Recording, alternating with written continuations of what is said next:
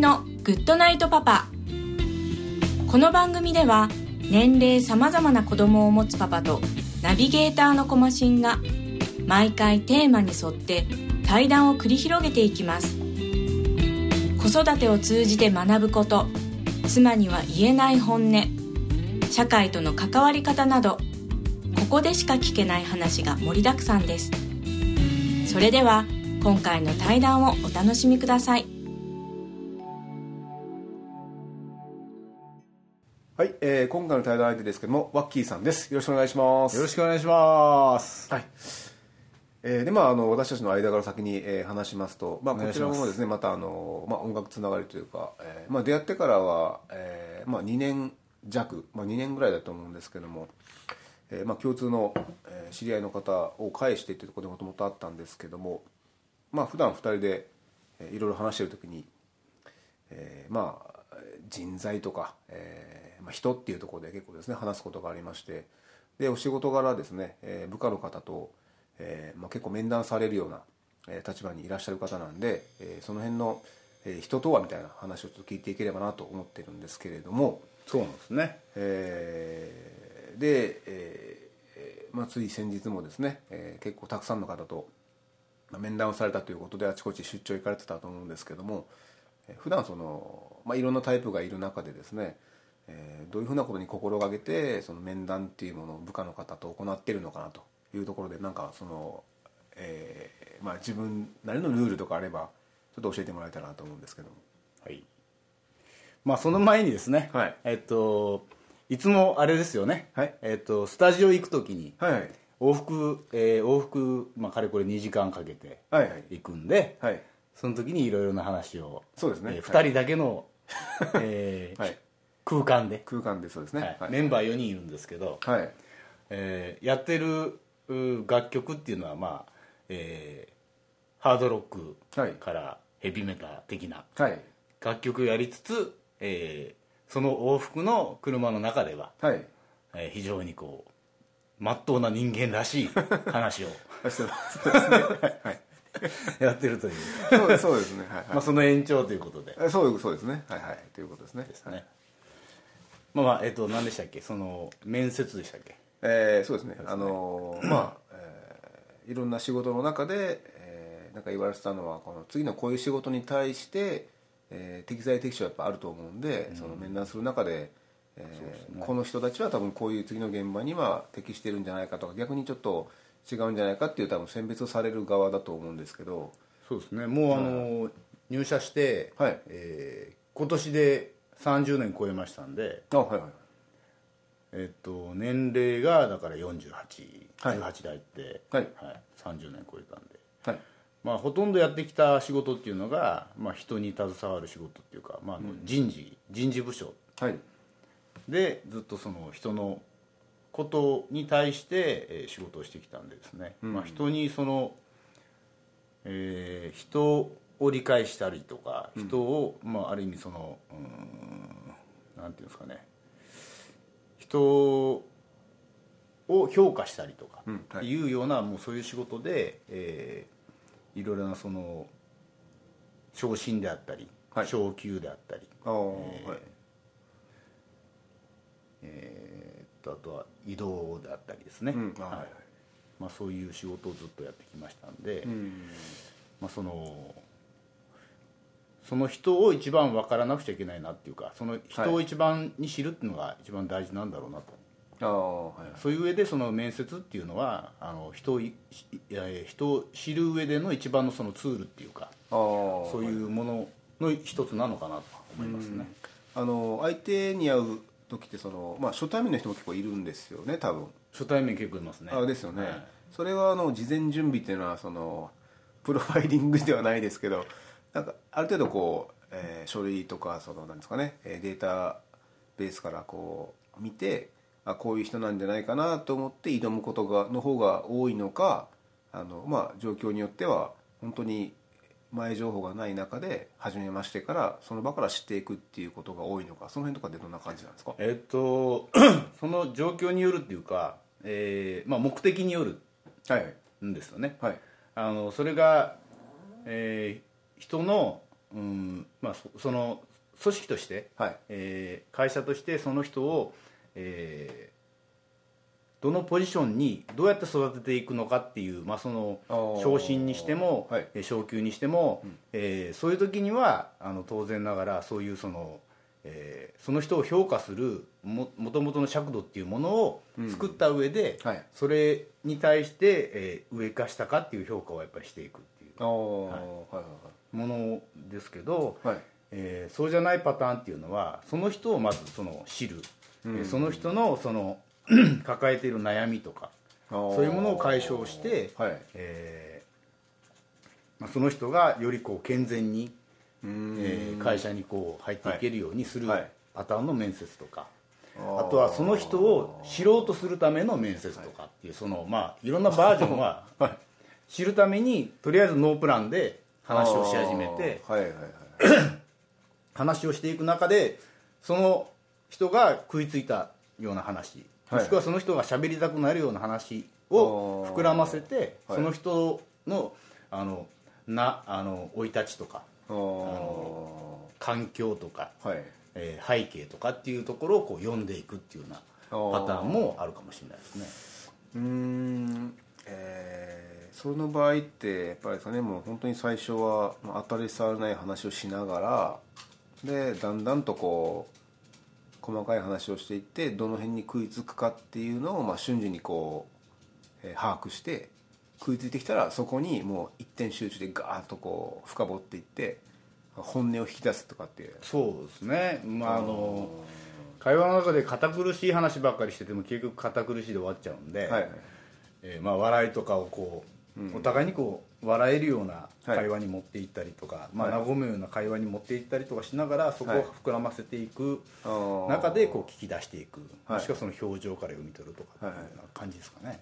多分向こうからするとですね、えー多分、まあ、いろんな拠点があると思うんで、えーなんかその上の、まあ、上司の方が、えー出張で、えー自分たちの地元というかその勤務地にやってきて、まあ、面談をするらしいぞという形なんで多分、まあ、若干構えてると思うんですよね、何を聞かれるんだろうかとかあのこの話の内容によって、俺はどうそのあの処理処理されるんだろうかっていうのを、まあいろんな思惑がある中で多分話すと思うんで構えてると思うんですけどやっぱ結構人によって時間かかりますよねその打ち解ける。それであの大体一人当たり何分ぐらいされるんですか？いやまあそのあの相手に決まりきった形で、はい。い、ろいろとその、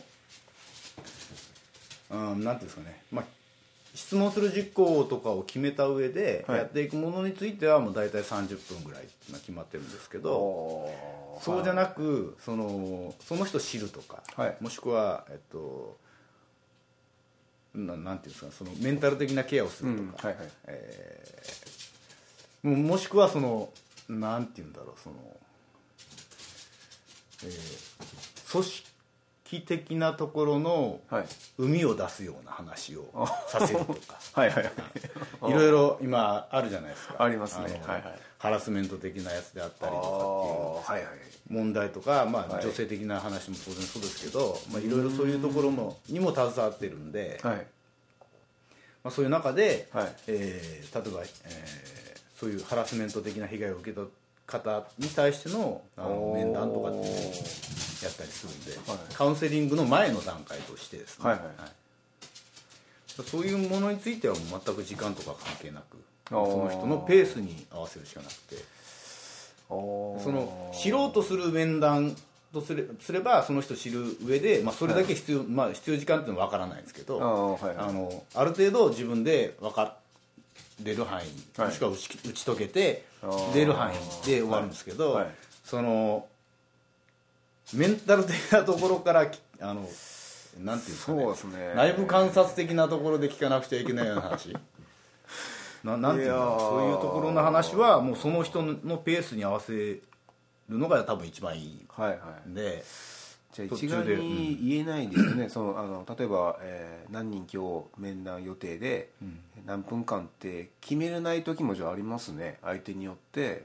そのそそのあのパターンによってやっぱ変わるので、あーどんだけ長く話しても最後まで本心出ないってことも可能性としてはなくはないと思うんで。そうですね。はいそれで収穫がない面談になっちゃうじゃないですか。だからそこはなんか、まあ、技を使うなりなんとかしてこう限られた時間の中で向こうの、えー面談してよかったなというこう成果物を渡さなきゃいけないと思うんですよね、だから結構難しいところではありますよね内容によっては。まあだからそのめ面談することによって、はい。向こうが、えーとある意味納得する向こうが落ち着くっていうパターンとあの面談をすることによってこっちが評価をするはい。はい。ための面談とかっていうことなんで、あー。えっとまあ、その評価する方の面談としては、はい。もう向こうがあくまで、えっと、評価される側として来てるんで。はいはいはい。あで、まあ、一定の尺度で話をしつつ、あはい。えーその受け答えによって、はい。えー判断っていうかそれをある意味点数化させさせるっていうあーあかーはいはい。そしてあの、まあ、そういうその評価に反映させていくっていうところですから、はいまあ、会社でいう面接とかと同じような、はいはいはい。あの入社の時の面接とか、あー。そういうところの面接っていうのも、はい。は時間が決まった中で、ん。その人がどれぐらいそこで自己表現できるのかもしくはどれぐらいの知識はい。を持っているのかっていうような面接。がそのさっき言ったその評価の部分ですね。あその評価のえその評価シートっていうんですかね、それっていうのはもともと規定のやつがあってそれに当てはめていくってことですか？相手を。そうですね。大体そのあ質問事項っていうのはある程度決められてるんですけど、あとはもう質問っていうかそのえっと面接官側のはい。あのとはもうオリジナリティっていうか。はい、いやそれであのなんですかね、えー前そのなんかいろんな資料なり、えーまあ、うんなんだろうな、まあ、そういう規定的なルルール集じゃないですけどそういうあと発表の時の資料とか、えーなんか一から全部自分で作るからその前のやつをその使って応用とかすればまああの流用とかすれば楽なんでしょうけど一から作って話されてたと思うんですけどその0から1を作る人とかそういう作業とあとまあ1からそれこうあるものを伸ばすっていうのでまあいろんなタイプがあると思うんですけど、その0から1作るって結構大変だと思うんですよね。ままあ、前例がないので、えー多少時間がかかってでも何かを作り出すって。で作った後で、えー後輩なり後進がその,、えーその自分が作ったものを、えー使っていくっていうのはまあ形としてあると思うんですけどやっぱ0から1作るって大変だと思うんですよね。そのうんなんですかねその場合ってなんかやっぱあるんですかねその考えて考えて考え抜いて、えー、1を生み出すっていうその苦しみというか生みの苦しみというか。うんまずだから、はい。まあ、規定路線的にはい。作られているものもしくはその決められたもの、はい。まあ、決められたものは守らなくちゃいけないですけど、うん。はい。えっと、スタンダードにやられているものはい。はに、うん、疑問を感じることがあればやり直したい変えたいはい。はい。それはなぜかっていうとやりながら疑問を自分で感じてる、はい。それを、えー相手に見せるっていうのはかなり失礼な話かなと自分が疑問を抱えてながら、いそのまんまそれを人に見せるっていうのは かなり失礼な話なんでじゃないやっぱりその自分の考えっていうか自分のそのえー知り得た内容、はい。情報とかをきっちりそのペーパーに起こすんであれば、はい。えー自分のオリジナリティがある、あの決められたフォームじゃなければですね、はいはい。決められたフォームじゃなければ自分の中でそういうそのやり方であったりとか、あの報告の仕方であったりとか内容も全部やり直したいっああていうのがまず一番。それはあの、まあ、僕はそれをあの違和感って言ってるんですけどあの違和感を放置しないことっていうのは僕の中で一個ルールがあるんですよ、でそれもなんか今言ったみたいになんか違うなとか疑問を感じてるのにそれをあのその違和感を放置して進めるって結構危険なことだと思ってるんですけどでもそれってやっぱりあのいろんな人の話聞いてるとあんまりこうそのまま放置して進めたりとかするんですけどそれってやっぱりなんかある意味ちょっと怠惰というかあの、まあ、怠けてるというかそのままあのそのままこう進めていいのかなって思うんですけどそれってやっぱ進める人って少なからずいるんですよね。いますね。あ例えば、えっと、3年前の資料を、はい。えーとりあえず、えー更新だけして、はい。必要な部分だけ、はい。えーずっと使い回しをするような。はいはいでこれっても多分伸びしろがなくて 全く時代に合ってない。はいそうですね。それを、はいはいえー例えば聞かされる人間。はい。まあ、えーまあ、聞かされる人間 っていうのは、あのかなりかわいそうっていうかいやそうですねだし、はいあのね、うん、なんていうかな結構だからいやもうサボってる感じっていうか、うん。ね。はいはい。それはねちょっと自分の中では許せないっていうか、あ僕もそう許せなくてですね。でただその許せないのも多分他人は許せる人もいるわけじゃないですか。でもそれってでもどっちがいいとか悪いとかって話でもないのかなとは思ってるんですけどただ僕の場合その時間が流れるんだからそのち変わってくるもんって絶対変わってくるわけだから今に合ってないだろって思うんですね、合ってないってことはそれってどうなのっていうふうに普通に思うんですけど、それをなんか思わないってことは逆に何ですかね？もう怠慢だねそれ。怠慢ですよね。怠慢。ですよね。怠慢。だから怠慢なんで、だ僕はだからそれを見るとまあ何ですかね？だからその目の前で起こってることは多分自分ごとに思ってないのかなって思っててこれって自分に降りかかってくることだぜやべえぜとかって思ったらそれって多分そのほっとかないと思うんですけど、ほっとくってことはやっぱりもう怠慢だし、なんかどっかでその目の前のことが自分に直で降りかかってくるとかっていう、まあ、危機感じゃないですけどなんかそういうのがどっかで欠けてるのかなと思ってだからそういう人とまあ仕事をしててもやっぱりなんかこう同じラインで話してないからだんだんこうずれてくるんですね、だからずれてきた時にじゃあ相手が分かるように、えー、それにはどうしたらいいかなってやっぱ考えるんですけどでもやっぱり一緒に仕事する仲間だったらそこはやっぱせめてそこだけは合ってる状態で仕事をしたいっていうのはやっぱ理想っていうかまあ希望なんですよね、そこのなんかズレって何なんだろうなとかその仕事を一生懸命やってるとそうじゃないっていうことでもないような気もするしなんかそのやっぱ普段のその人の捉え方っていうかなんか生き方にそのまま反映してくるかなと思ったらですねなんかその辺とかってなんでこんなにあのほっとけるのかなとかなんかあれとかって思ってるんでしょ、まあでも生き方だねそれは。結局みんな生き方なんだろうけど、はいはい。でもそのなんて言うんだろう、えー要はそのまあ生きてる中でそのタイミングってそこしかなくてもう二度とそ,、その経験っていうのはもう絶対ないわけで、はいはい。そのどうせやるんなら、はい。ちゃんとやった方がいいよねっていうのは、はい。あの自分の中にあって、はい。これ子供にもちゃんといつも言うんだけどどうせやるんだったら、はい一生懸命やった方がいいし、ああはい。その瞬間を適当にやると、はい。後で悔いだけしか残らないから、ああなんであんなことしたんだろうっていうその反省を後からしなくちゃいけない、まあ、反省することはいいんだけども、ああ。まあそれがあって伸びていくのはいい当然あるんだけど、でもその時にちゃんとやってれば、はい。何も後で後悔することはなく次のことに進めるわけだから、はいはい。やっぱ嫌なことでも、はい。嫌なことでも嫌な顔をせずにはい。前向きにやった方が、はい。あの後悔は残らないし自分のためには絶対なるっていうことは子供にはいつも言ってるあの今そのお子さんはそういうなんですかね。やっぱいろんなこう経験をなんかしてる時ですかね今一番経験しなくちゃいけないのはその23歳ぐらいで、その会社に入って5年やってますけど、い。はい後輩とかい。いっぱいできて、ああできますよね、はいはい。そういうその態態度とか姿勢とかをやっぱり見せるような、そう見せれるようなポジションにもいるんで、ああそうですか。そういう意味では一個一個のその自分の動作とか立ち振る舞いっていうのがやっぱ大事うん。なんでしょうね、立ち居振る舞いです立ち居振る舞いですね、立ち居振る舞い。はい、あのちょっとさっき話してましたけど あのよく立ち振る舞いっていうんですけど実は立ち居振る舞いって言ってあの、まあ、居座るとかの居住居の居ですかね。そうそう立ち居振る舞いだというのが正しいということ。を立ち振る舞いっていうのは立った時の動作だけであって、はいはいはい。立ち居振る舞いっていうのは立った時と座った時、はい。この両方の動作っていうとはいころなんで、立ち居振る舞いが正しいんですよ、はい、僕最近ちょっといろいろと調べててですね あのな言葉これ合ってんのかなとかって今日調べた時に立ち居振る舞いってことを最近知ってですねなるほどなと思って。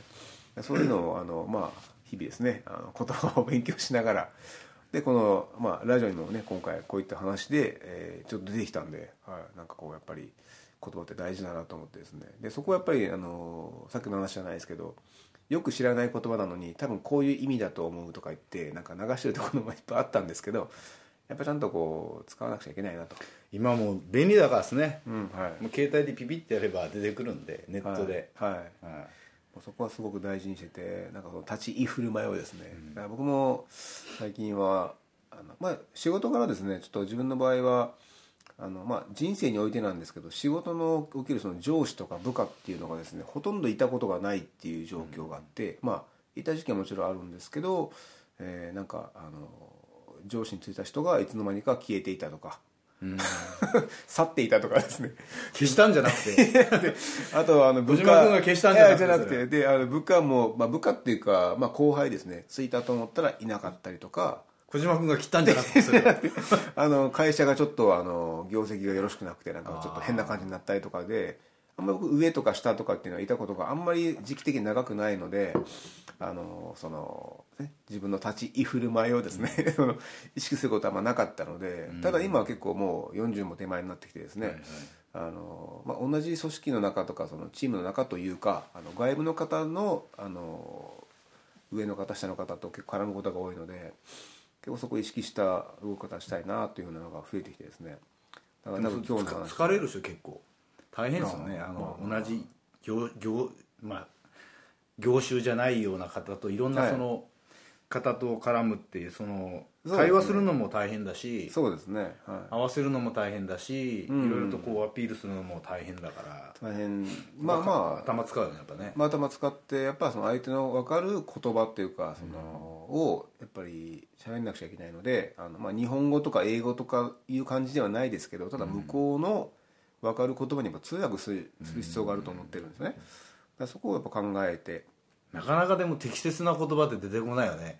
あ言ってこのないですね なんであの時には出てくるんだけど今ここの瞬間出ないのとかっていうそのはいはい酒飲んでる時とかにこうペラペラペラペラ出てくるんだけど、はい。いざこう、えー何素の状態で真剣な話をすると、はい。ここで出てん頭の中にはあんだけどそこからこう引き出しせないというか。あのもう多々あってですね。それ年齢かな、あのなんでしょうね。あるんですよ。で結構自分の中でもこう今あの面白いことが浮かんだけどその面白い側のやつを言えなくてそうじゃない側をこう言ったりとかするんですけどなんで出てこないのかなと思って不思議なんですけどねあれって。でもさ程よい緊張感があった方がいいっていう言うはいはいはいはい。まあ、緊張の度合いが高いとそうやって出てこなかったりするし、はいでも程よい緊張感がはい。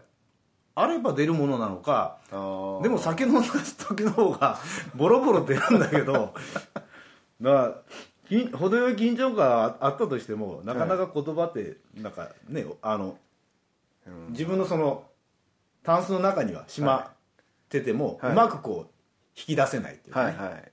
引き出したいなと思って、まあ、私もこのあのラジオもですねあのしてるんですけどでやっぱ話しながらいろんなことが浮かぶんですけどやっぱその思った瞬間にやっぱ言わないとですねちょっと時間が経つだけで忘れたりとかあとあのその瞬間に思い浮かんだやつとちょっと違った意味合いになってこう言葉として発するんで自分が言いたかったことじゃないちょっとずれた感じのことを言ってるんですよ。それある。ありますよね。これね対談じゃなくてもう一人いると全然変わる。よ だからもう話がポンポン飛んでいくから、はいやっぱこう自分が考えている話を、えっとはいはい。今小島君から質問されて、はい。それに対して自分が返そうと思ってる時に、はい。間に誰かが入ってくるとまますね。だ違う方向に話がいって、はい。そっち、まあ、小島君が言った話とプラスこっちのはい。方をくっつけながら持っていくっていうその ちょっとねあのずれた方向とか。なりますよね。もしくは、はい。言おうと思ってたんだけどまた、はい。あの自分が言おうとしてたことが、はい。先に否定されてるとかね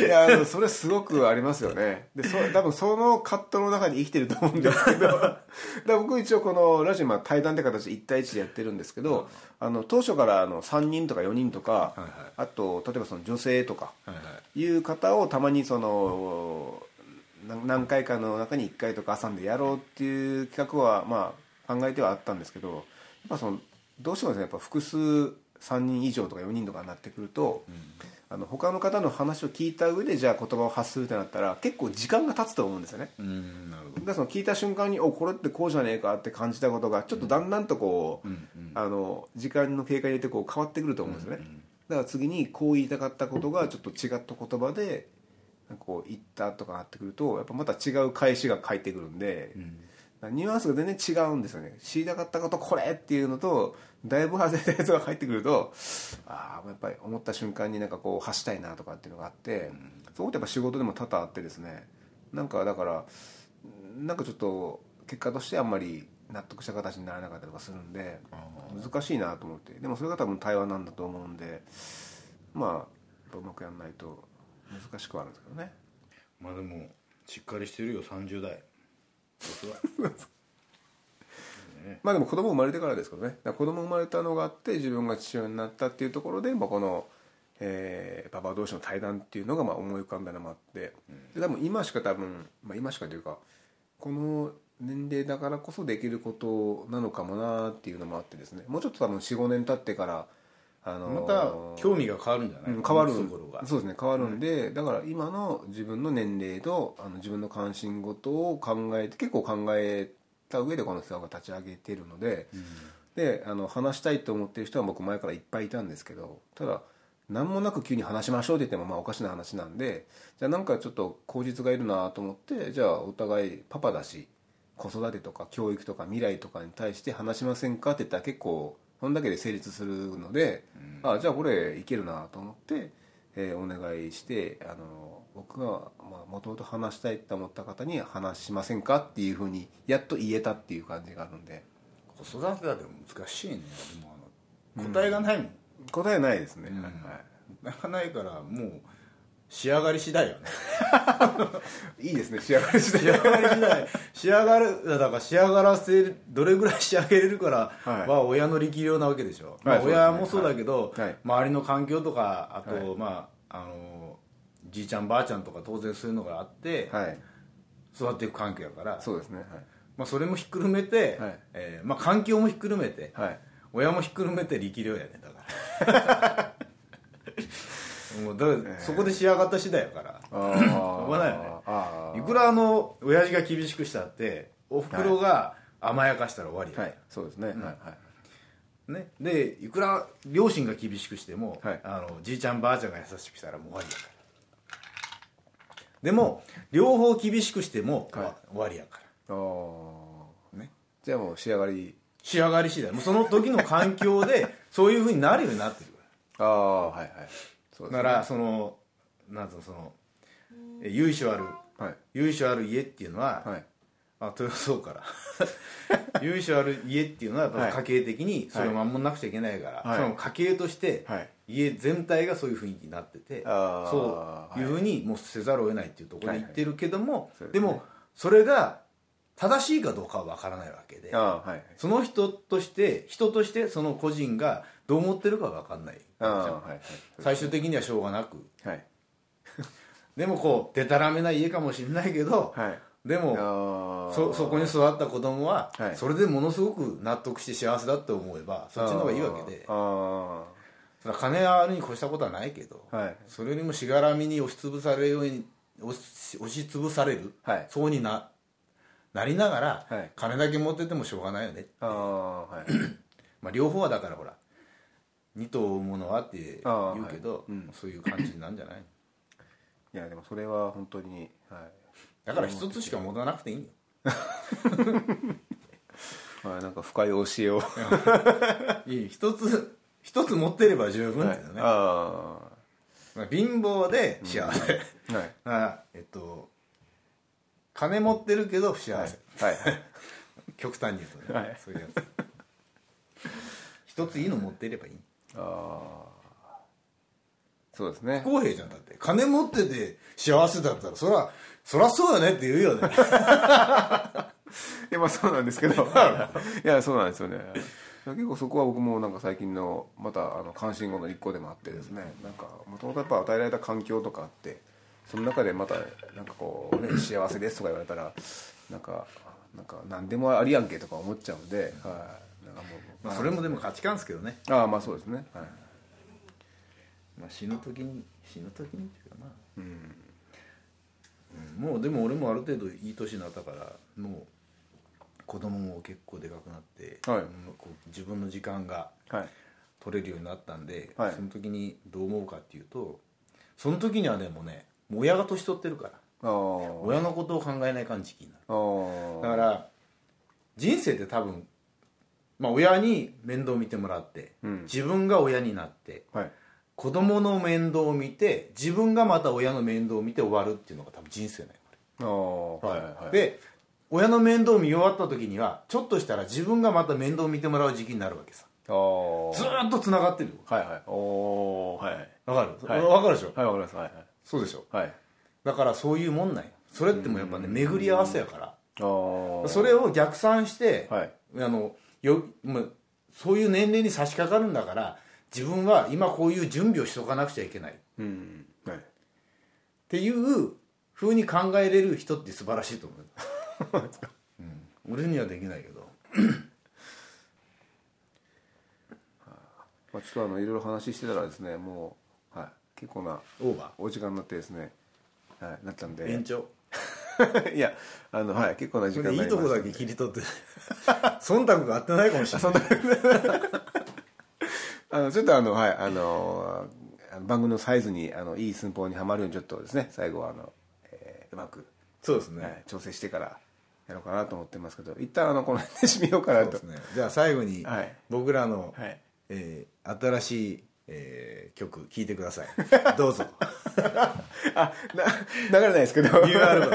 ニューニューシングル。僕らのニューシングルどうぞ。えー、まあ流れないんですけど。親方日の丸。親方日の丸。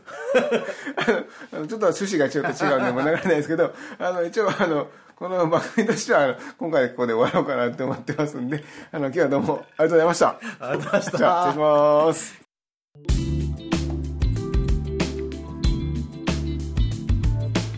マシンのグッドナイトパパ。今回の対談はいかがだったでしょうか？最近自分が面談される側になったことがないので、今そのような立場になったらどういう態度をするか、ちょっと興味があります。ではまた来週お会いしましょう。おやすみなさい。